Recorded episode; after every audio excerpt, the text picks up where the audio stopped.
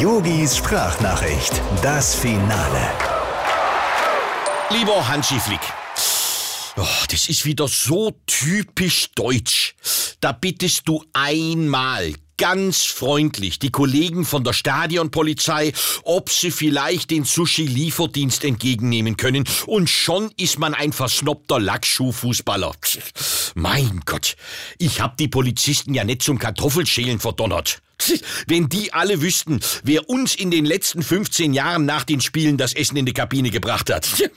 Hansi, die Merkel, die hat all die Jahre gedacht, sie dürfte bei uns rein, weil sie Kanzlerin ist.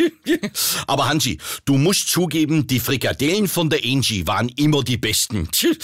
Ach, die werde ich am meisten vermissen.